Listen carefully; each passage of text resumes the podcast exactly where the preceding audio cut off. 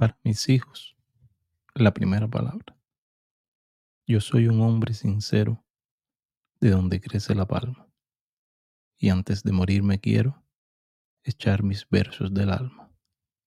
Morirse. ¿Qué digo?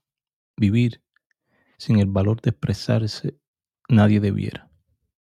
Para los hombres y mujeres de buena voluntad es este podcast. ¿Y qué es la buena voluntad? Abrazar la verdad, el bien eterno y la libertad, que son las fuentes del amor y la belleza.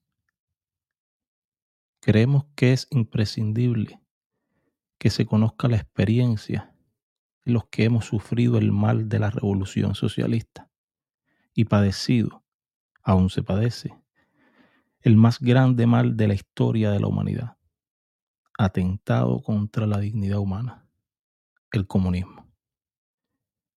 El comunismo es materialista. El comunismo es ateo. Al comunismo se le derrota con el Evangelio. Y Cuba tiene su apóstol, Martí. Sus últimas palabras al ejército libertador, ya con grados de mayor general, pero en traje y corbata,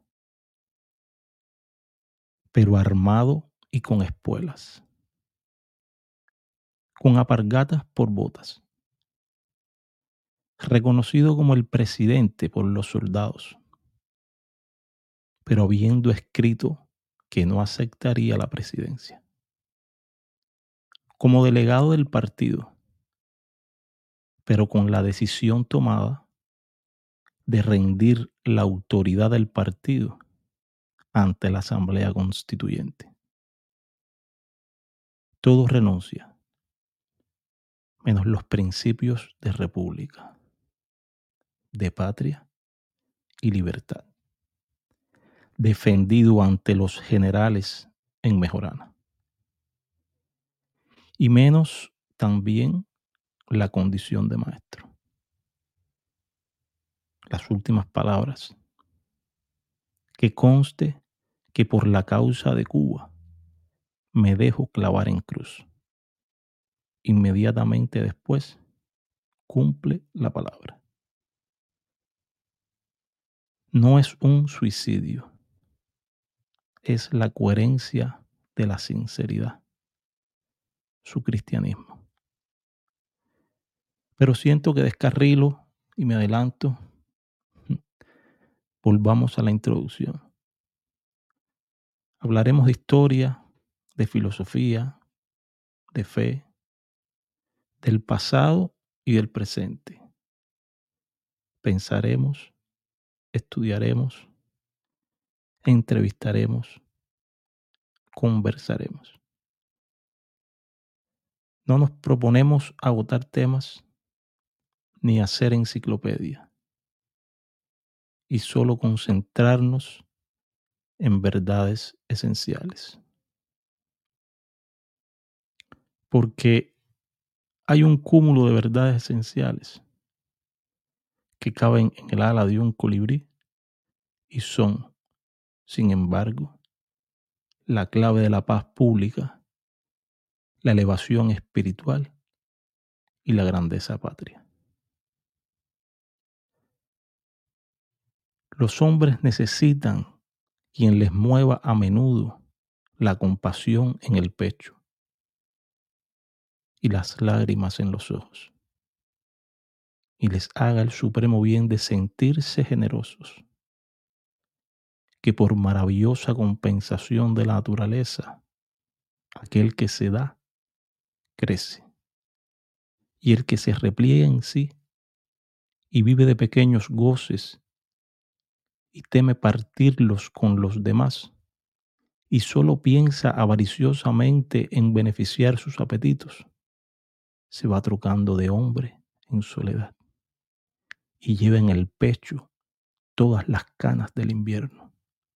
Y llega a ser por dentro y a aparecer por fuera insecto. Los hombres crecen crecen físicamente, de una manera visible crecen cuando aprenden algo, cuando entran a poseer algo y cuando han hecho algún bien. Solo los necios hablan de desdichas o los egoístas. La felicidad existe sobre la tierra y se le conquista con el ejercicio prudente de la razón, el conocimiento de la armonía del universo y la práctica constante de la generosidad. El que la busque en otra parte no la hallará. Que después de haber gustado todas las copas de la vida, solo en esas se encuentra sabor. Es leyenda de tierras hispanoamericanas que en el fondo de las tazas antiguas estaba pintado un Cristo. Por lo que cuando apuran una dicen, hasta verte, Cristo mío. Pues en el fondo de aquellas copas se abre un ciclo sereno, fragante, interminable, rebosante de ternura. Ser bueno es el único modo de ser dichoso. Ser culto es el único modo de ser libre. Pero en lo común de la naturaleza humana. Se necesita ser próspero para ser bueno. No hay pues que emprender ahora cruzada para reconquistar el santo sepulcro. Jesús no murió en Palestina, sino que está vivo en cada hombre y la mayor parte de los hombres ha pasado dormida sobre la tierra. Comieron y bebieron, pero no supieron de sí. La cruzada se ha de emprender ahora para revelar a los hombres su propia naturaleza y para darles, con el conocimiento de la ciencia llana y práctica, la independencia personal que fortalece la bondad y fomenta el decoro y el orgullo de ser criatura amable y cosa viviente en el magno universo. Los hombres son todavía máquinas de comer y reliquiarios de preocupaciones.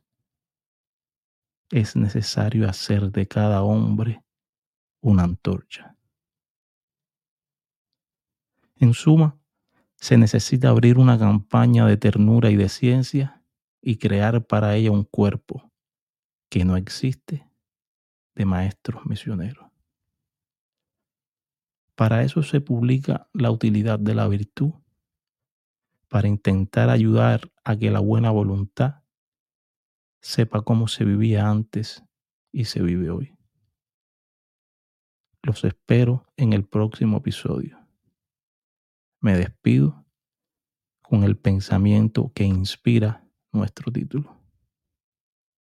Tengo fe en el mejoramiento humano, en la vida futura, en la utilidad de la virtud y en ti.